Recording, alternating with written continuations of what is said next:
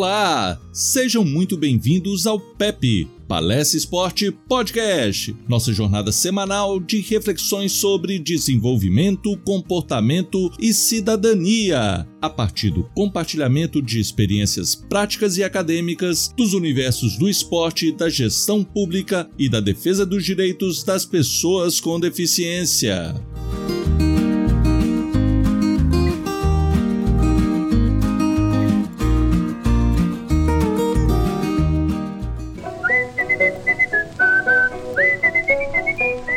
Está no ar o PEP. Palestra Esporte Podcast. Com Luiz Villani.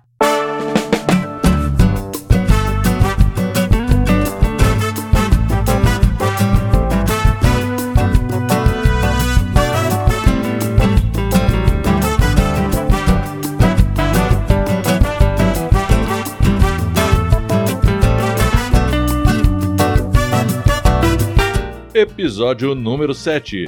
Nosso intercâmbio chega à cidade de Pittsburgh e o Pepe Palestra Esporte Podcast de hoje irá relatar como fomos recebidos em um domingo pela manhã e rapidamente nos preparamos para irmos pela tarde a um jogo de futebol americano. Conhecer a estrutura e todo o procedimento operacional de orientação e apoio ao torcedor em um jogo da NFL Liga de Futebol Americano Profissional foi algo extremamente instrutivo. Mas ainda em Pittsburgh, podemos dissecar a acessibilidade de um estádio de beisebol. Para relatar tudo isso, aproveitarei também a oportunidade de ver a transformação do ginásio municipal de Orlando, que em uma visita em um dia estava com a quadra tomada pelo gelo de um jogo de hóquei da Liga Americana e no outro recebendo o basquetebol do Orlando Magic pela Liga Americana Profissional de Basquetebol, a NBA.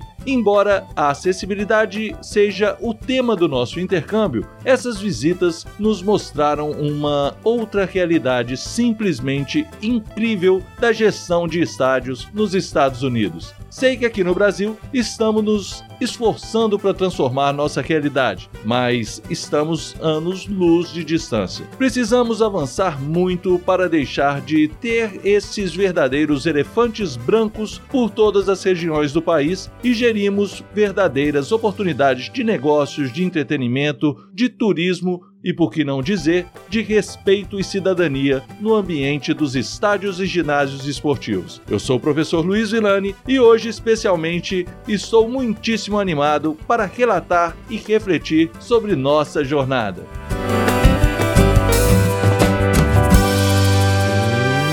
Muito bem, muito bem. Relato hoje uma experiência da qual tenho também grande familiaridade. No meu primeiro ano de trabalho na Prefeitura de Belo Horizonte, na Secretaria de Esportes, eu fui designado para assumir a coordenação técnica do então Departamento de Planejamento e Controle de Equipamentos Esportivos da Prefeitura de Belo Horizonte. Por equipamentos esportivos, entendam os ginásios municipais, os campos de futebol de várzeas, estádios de futebol, embora não tivéssemos naquela época um estádio da prefeitura, pistas de caminhada, quadras comunitárias, poliesportivas, dentre outros centros e complexos esportivos. Estamos falando de uma cidade que hoje possui cerca de 2 milhões e meio de habitantes.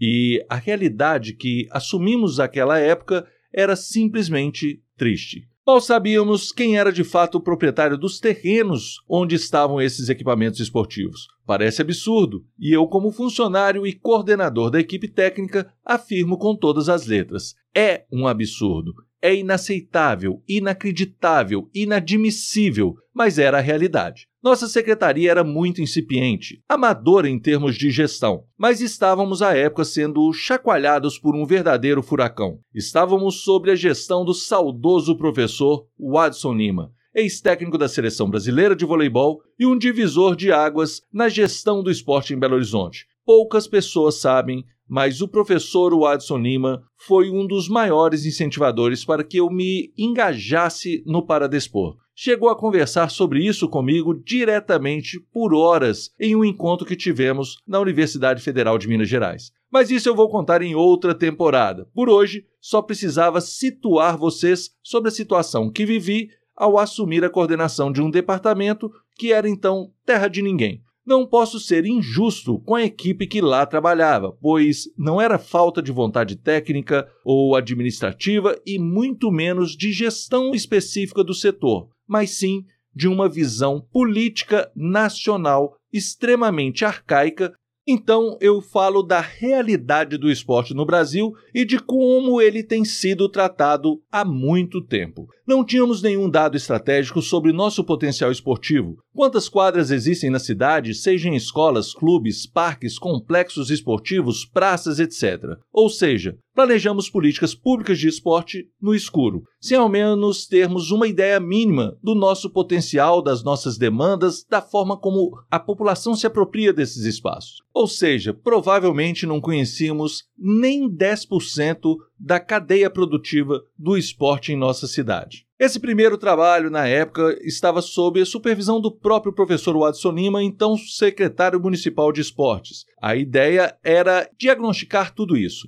Passamos um ano destrinchando nossa cidade, descobrindo equipamentos, visitando todos eles, medindo com uma trena mesmo para saber se tinha dimensões oficiais, se havia espaço para adequações. Identificamos as linhas de ônibus que davam acesso a estes e criamos um grande catálogo da cidade. Ao mesmo tempo, recebemos da Secretaria de Políticas Urbanas todas as plantas da cidade onde localizávamos cada um desses equipamentos nessas imensas plantas, verdadeiros rolos de papel papel onde constavam os números dos cadastros dos registros de planta de parcelamento de solo, os chamados CPs. Com esses números, tivemos condições de iniciar uma avaliação de propriedade desses imóveis junto ao patrimônio municipal. Peço desculpas por essa longa introdução, mas se faz necessária para vocês compreenderem que, se hoje temos condições de planejar, de ao menos ter dados mínimos das possibilidades de reformarmos, adequarmos, planejarmos ações nestes equipamentos esportivos é porque, em algum momento, um grupo de nove técnicos rodou toda essa cidade e mapeou desde espaços tradicionalmente conhecidos a campinhos de vilas e favelas de toda a cidade de Belo Horizonte. A bem da verdade é que já havia alguns registros, mas com dados muito superficiais que precisavam ser complementados e que precisavam de um trabalho mais técnico nesse sentido. Eu saí dessa coordenação e assumi outra em programas de esportes para crianças e adolescentes no ano posterior, mas todos esses dados coletados foram então tratados por uma equipe menor que assumiu esse trabalho com grande competência e deu sequência ao mesmo. Hoje temos um conhecimento bem mais avançado e, inclusive, sistematizado. Os próprios dados dos CPs hoje estão na internet. Mas ainda não temos soluções para grande parte dos nossos problemas. Quando disse que ainda estamos em um período arcaico, é porque esse tipo de falta de dados, de conhecimento e de estrutura para planejarmos o esporte no Brasil está presente até mesmo nos grandes equipamentos esportivos, desde os estádios da Copa do Mundo aos equipamentos construídos para os Jogos Pan-Americanos e Parapan-Americanos Rio 2007 e os Jogos Olímpicos e Paralímpicos Rio 2016, passando por obras faraônicas em quartéis militares que são absolutamente subutilizadas hoje pela população do nosso país. Eu geralmente fico empolgado quando vejo o que foi construído, o que existe de fato, de concreto já em nossa cidade, de potencialidade. Mas vou falar por Belo Horizonte. Embora eu tenha trabalhado e residido no Rio de Janeiro, onde conheci também grande parte da infraestrutura, que é também subutilizada, mas eu olho para o Rio e vejo que lá tem, para além desses equipamentos, uma orla enorme de praia como área potencial invejável.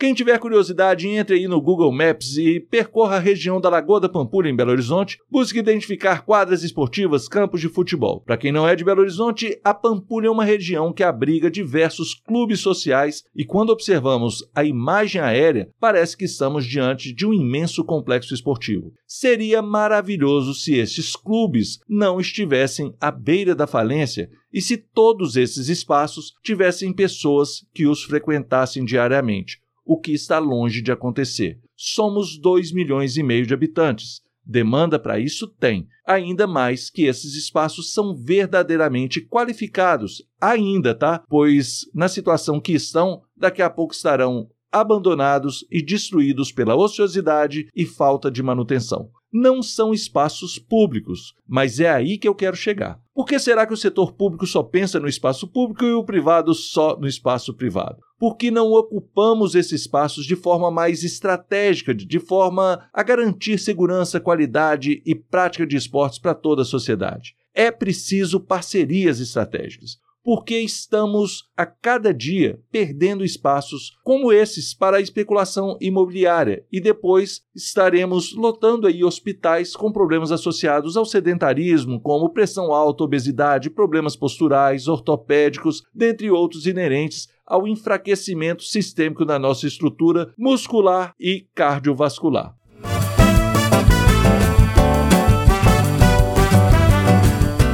Feita essa contextualização e questionamentos, volto então para o nosso intercâmbio nos Estados Unidos. Chegamos em Pittsburgh no dia do jogo dos Steelers, um time profissional local de futebol americano. Em nosso voo e no próprio aeroporto, identificamos camisas tanto de pessoas torcedores dos Steelers quanto do adversário, centenas de pessoas chegando junto conosco e que possivelmente, pelo uniforme que vestiam, estavam chegando para ir ao jogo, ao estádio de futebol. Povo muito animado, sorridente, satisfeito com aquele programa de domingo, provavelmente um bate-volta. Isso já chamou minha atenção. Bom, eu cresci frequentando o Mineirão desde criança. Sou apaixonado por futebol e cheguei aí no campo é, no mesmo mês ou às vezes na mesma semana em todos os jogos que aconteciam naquele espaço, jogos do Cruzeiro, Atlético e América. Como estudante de educação física, eu sabia que era comum abrir os portões daquela época no segundo tempo e aproveitávamos para entrar e assistir gratuitamente o final dos jogos, quando não havia uma previsão grande de público. E aí esse procedimento era adotado nessa época. Depois fui sócio torcedor, continuei minhas jornadas aos campos e a esses programas que realmente gosto. Ia também aos jogos do Minas Tênis Clube de basquetebol e de voleibol. Esse ambiente realmente me fascina. Tira o estresse, é a minha válvula de escape e, no meu caso, um lazer do qual não abro mão. Logo, me identifiquei então com o clima do jogo dos Steelers, mas chegando ao estádio, algo foi tomando conta da minha visão, algo muito além do jogo, da organização, o sistema de transporte, por exemplo, o acesso às orientações sobre a operação do jogo. Eu tinha acabado de coordenar a operação do voluntariado para a Copa do Mundo de 2014. Na realidade, trabalhei na operação de quatro jogos da seleção brasileira no Mineirão, tendo um amistoso e três da Copa das Confederações, inclusive com informações em tempo real da possível invasão de manifestantes que haviam tomado uma das maiores avenidas da capital mineira e buscavam invadir o entorno do estádio para protestar contra as obras da Copa. Tínhamos equipes de voluntários no entorno do estádio, nas estações de ônibus, no aeroporto, na rodoviária, na FanFest, enfim, foi algo muito intenso, tenso e preocupante. Orientar e tomar decisões com os riscos que esses voluntários passavam nesses pontos de trabalho na situação que vivenciávamos mas todo esse conhecimento valeu para compreender por que, que nosso acesso ao estádio de futebol americano era tão rápido, como fluía bem, sem transtornos, sem nada. Uma operação muito bem planejada e eu sabia bem o que era isso, do que se tratava, os bastidores por trás de uma organização como essa. Os estádios esportivos nos Estados Unidos são muito mais do que a recepção de um jogo, são verdadeiros eventos a segurança, estrutura, estratégia de orientação ao público que não se perde e uma operação de mobilidade urbana invejável. É o chamado know-how, mas estava muito além do que se faz aqui no Brasil. Não vou detalhar, por exemplo, como passei desapercebido por uma falta de informação no bloqueio do entorno do Maracanã, sem ingressos na mão, e para tentar comprar estes na porta do estádio para abertura dos Jogos Paralímpicos em 2016, eu acabei entrando dentro do bloqueio só com a argumentação que eu precisava de comprar ingressos. Jamais poderia ter chegado onde cheguei, estava bloqueado. Fato é que cheguei e isso escancara nossas falhas. Falta planejamento, know-how e precisamos avançar muito em termos de recursos humanos, a formação desses recursos humanos que trabalham no entorno dos estádios. Lá sobra informação.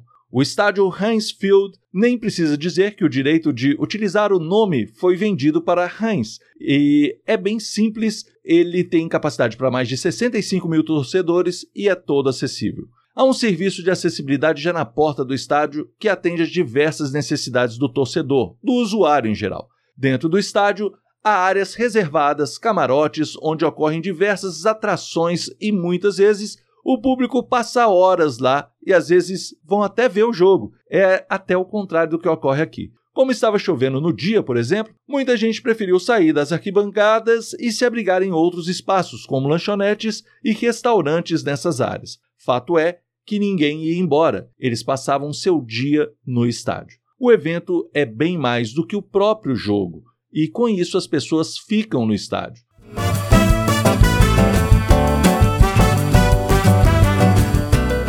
Quando conhecemos o estádio de beisebol dos Piratas, também time local, dias depois, compreendemos melhor, pois é um estádio com estrutura muito parecida, mas como não era dia de jogo, pudemos rodar por absolutamente todos os setores. Já disse antes que, em termos de acessibilidade, há espaços acessíveis em absolutamente todos os setores dos estádios, até mapas mostrando isso. Uma pessoa com deficiência pode assistir de cima, do meio ou mesmo do mesmo nível do campo. É mais ou menos a mesma estrutura que vimos no Kennedy Center, um centro cultural que abordei e elogiei muito no episódio passado. Podemos constatar lá as mesmas adequações, desde espaços para armazenagem de cadeiras de rodas que são oferecidas a torcedores com mobilidade reduzida, a estrutura de apoio já na chegada do estádio há também assentos que são fixados caso sejam de desejo de acompanhantes assistirem ao jogo ao lado de seu amigo com deficiência. Há caixas de banco nos estádios e essa é uma estratégia para facilitar o comércio dentro dele. Várias lojas de souvenirs, mas essas obviamente são oficiais e seus lucros chegam então aos cofres do clube. Todos esses espaços também são acessíveis, como tudo em seu entorno, como bebedouros, portas com sinalização em braille, diversas outras soluções que iniciam-se antes mesmo da pessoa comprar ingresso. Vi também uma espécie de sócio-torcedor, uma estratégia onde as pessoas se cadastram gratuitamente e descrevem toda e qualquer necessidade que ela possui para ser bem atendida no dia do jogo. Diante desse conhecimento prévio, quando essa pessoa compra um ingresso para determinado setor, automaticamente a gestão do estádio já tem informações sobre o que eles precisam para responder em termos das necessidades desse torcedor, desse fã e mesmo do número de acompanhantes que estarão com a, essa pessoa. A pessoa então é registrada e a operação do estádio previamente saberá os locais onde haverá determinada demanda de apoio que tipo de apoio se necessitará e se antecipam de forma devidamente planejada para receber seus fãs. É impressionante. Para além disso, os assentos reservados para as pessoas com deficiência, como já abordei em outros episódios, são em nível que permite que uma pessoa à frente se levante e isso não implica em quaisquer possibilidades de encobrir a visão da pessoa com deficiência que está atrás pois eles são bem elevados justamente por estar em conformidade com as normas legais do país que já prevê esse tipo de situação.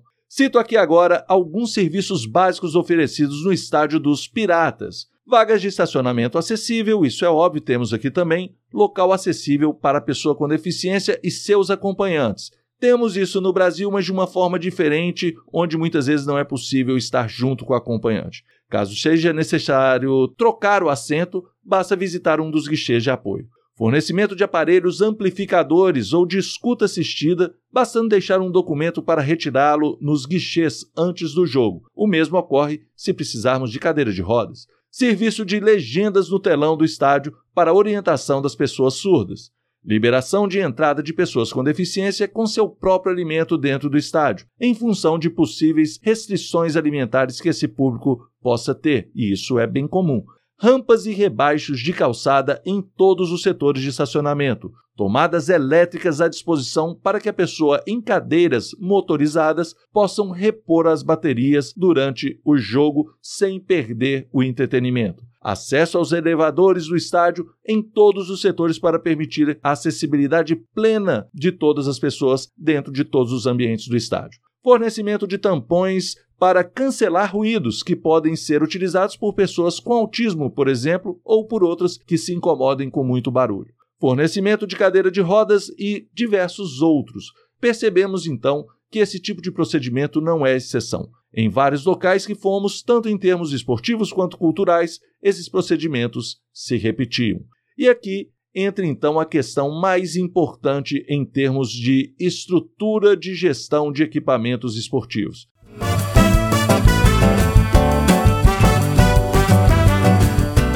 O ginásio de Orlando, na Flórida. Quando chegamos ao ginásio, percebemos que ele está todo envelopado e tematizado para a Disney. É um contrato, inclusive, com o próprio Orlando Magic, que manda seus jogos de basquete da NBA nesse ginásio. Sua gestão é municipal. Fomos recebidos pela gerente do espaço, uma funcionária pública, que nos disse que praticamente todos os dias tem algum evento no espaço, pois, para além dos jogos de basquetebol, eles estavam recebendo uma exposição de carros e jogos também da Liga Nacional de Hockey naquela mesma semana. Vimos a pista de gelo na quadra e é a mesma em que ocorrem os jogos de basquetebol. E ela nos disse que no dia seguinte haveria um jogo. Nós sabíamos disso, pois já havíamos até adquirido os ingressos. Obviamente, perguntei como que eles conseguiriam tirar aquele gelo para receber um jogo de basquetebol. E ela me disse que isso era extremamente tranquilo, eles possuem placas térmicas que são colocadas tampando o gelo e por cima dele é colocado o piso emborrachado do basquetebol. Quem faz isso? Uma equipe de manutenção permanente do próprio ginásio. No total são 20 pessoas, mas cerca de 4 pessoas dão conta do recado. Se precisar de mais, podem aumentar a velocidade e direcionar toda a equipe para esse trabalho. Fomos testemunhas oculares, pois, como fomos no outro dia ao jogo, Surpreendentemente, vimos que estava tudo devidamente organizado, nem parecia que tinha gelo debaixo da quadra de basquetebol. Bem, eu postei uma foto na, época do ginásio e o ex-técnico da seleção brasileira de tênis de mesa, o Francisco Camargo, ou Fran, comentou na mesma hora: Vilani, já estive aí, sei exatamente o que você está sentindo ficamos bestializados com tudo que ocorre no entorno do estádio. Geralmente a gente nem assiste ao próprio jogo. Olha que o Fran foi uma pessoa ligada também ao basquetebol.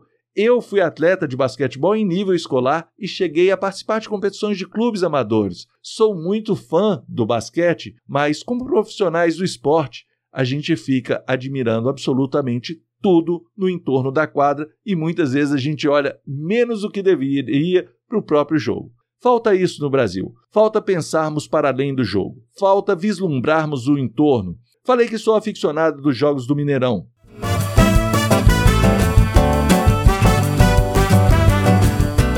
Eu ia cedo aos jogos, vivia todo o entorno, encostado nas sombras das árvores do antigo estacionamento, um local extremamente agradável, arborizado, e tomávamos cervejas e comíamos o sanduíche de pernil.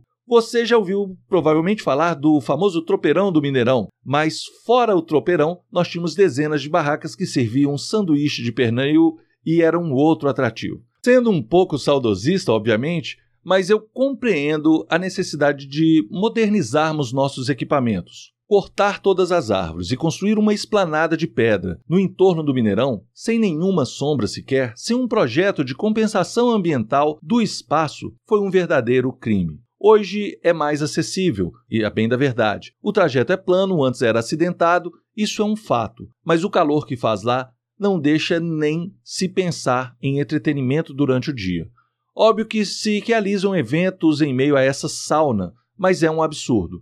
Não atrai público. Não estou dizendo que é o fim do mundo, pois há formas de adequar, mas isso já deveria ter sido pensado na própria reforma. As reformas e construções dos estádios brasileiros foram pensadas para tornar os espaços sustentáveis, com espaços para lojas, restaurantes, mas a operação não vem dando certo. O espaço é deficitário, clubes devendo à concessionária, governo do estado compensando as concessionárias conforme os termos contratuais quando estes perdem dinheiro. Ou seja, o poder público bancam as empresas. Está muito longe de ser um modelo de sucesso continua muito aquém do que vi nos Estados Unidos. Poderia até dizer que não faz parte da nossa cultura, mas isso é muito raso.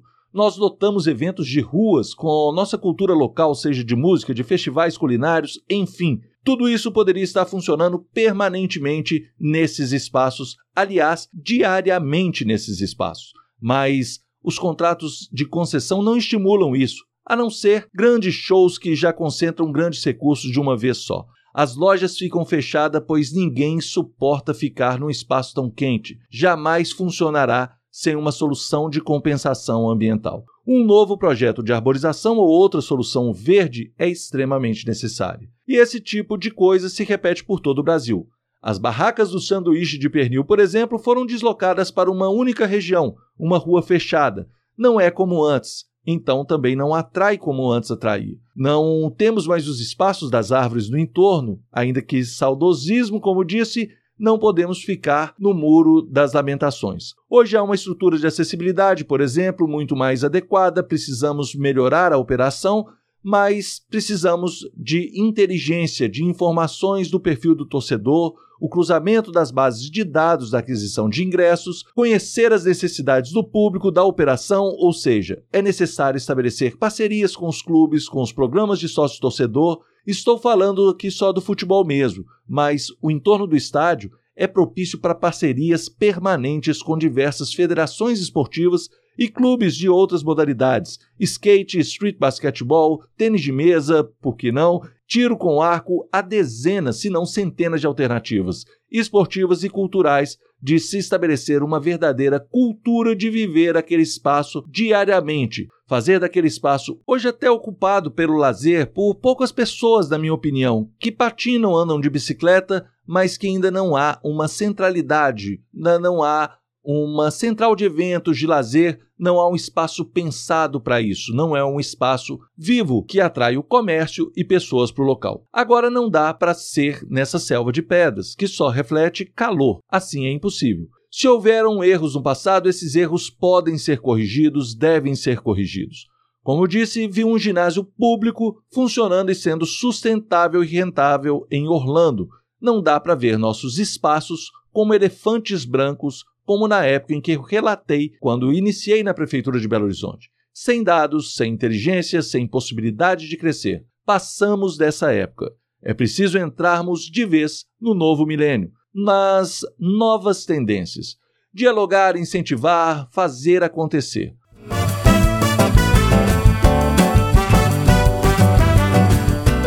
No mais, posso dizer algo ruim de Pittsburgh, porque conhecemos um clube de rugby em cadeira de rodas que tem uma proposta altamente promissora, mas que vive os mesmos problemas do paradesporto brasileiro. Nem tudo funciona como referência. Os Steel Wheelers seriam as cadeiras de rodas de aço não possuem patrocínios e funcionam como um programa de amigos para se manterem ativos na prática do esporte. Mas eles existem desde 1970.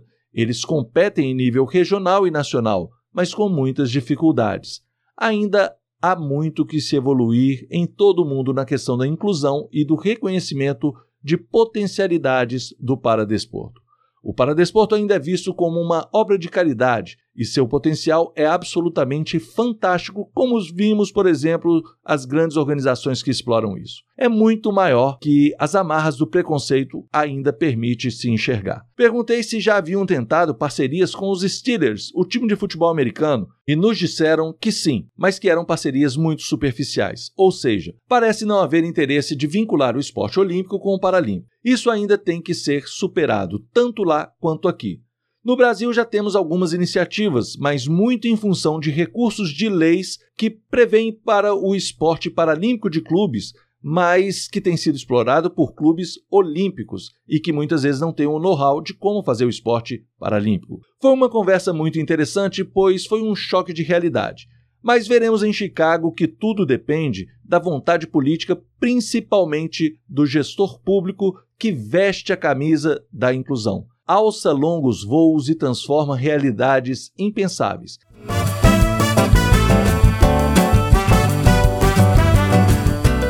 Estamos chegando já lá em Chicago. No próximo episódio, abordaremos um programa local de lazer para pessoas com deficiência associada ao Disable Sports. E vamos mostrar ainda realidades muito interessantes de duas universidades: a Universidade Slippery Rock, da, da Pensilvânia, e depois iniciaremos nossa rota em Chicago, com a visita na Universidade de Illinois,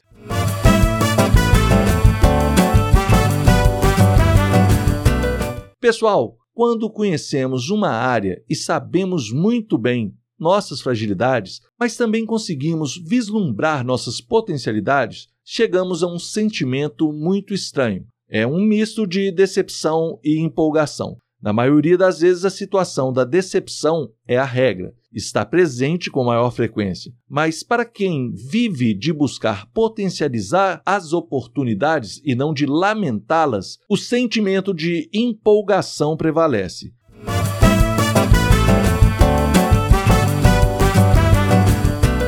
O PEP trabalha nessa forma. O PEP busca sempre olhar para frente, busca compreender as limitações para refletir e buscar soluções, potencializar, desenvolver, aprimorar a cada dia. A experiência relatada hoje só mostra que temos um amplo meio para crescer. É preciso nos preparar, ter projetos, conhecer as diferentes perspectivas para quando as oportunidades chegarem, sabermos como proceder, como aproveitá-las jamais podemos nos prender ou nos deixar nos contagiar pela decepção. Viver no muro das lamentações. A expectativa em relatar essas experiências não é para mostrar qual país é melhor, comparar países, mas sim termos dados concretos para podermos aperfeiçoar, trocar ideias, experiências e buscar inovar, buscar transformar, encontrar soluções. Essa é a nossa proposta. Continue conosco, pois estamos ainda contextualizando uma experiência que culminará na segunda temporada com reflexões mais diretas sobre o meio esportivo, sobre como podemos nos desenvolver a partir do esporte. Fato é que lamentar é estagnar, não é desenvolver. Temos potencial, precisamos compreender as distintas realidades e buscar alcançar este potencial mas volto a bater na tecla da necessidade de acompanharmos as decisões do nosso país, de compreender como se toma decisões. É preciso monitorar, é preciso acompanhar, é preciso exercer um controle social efetivo se quisermos compreender as potencialidades e buscarmos abraçá-las. Agradeço pela atenção. Deixe o nosso e-mail palestraesportepodcast.gmail.com para trocarmos ideias, experiências, receber críticas e sugestões de conteúdo. Vamos juntos desbravar o caminho do desenvolvimento. Um grande abraço e até mais!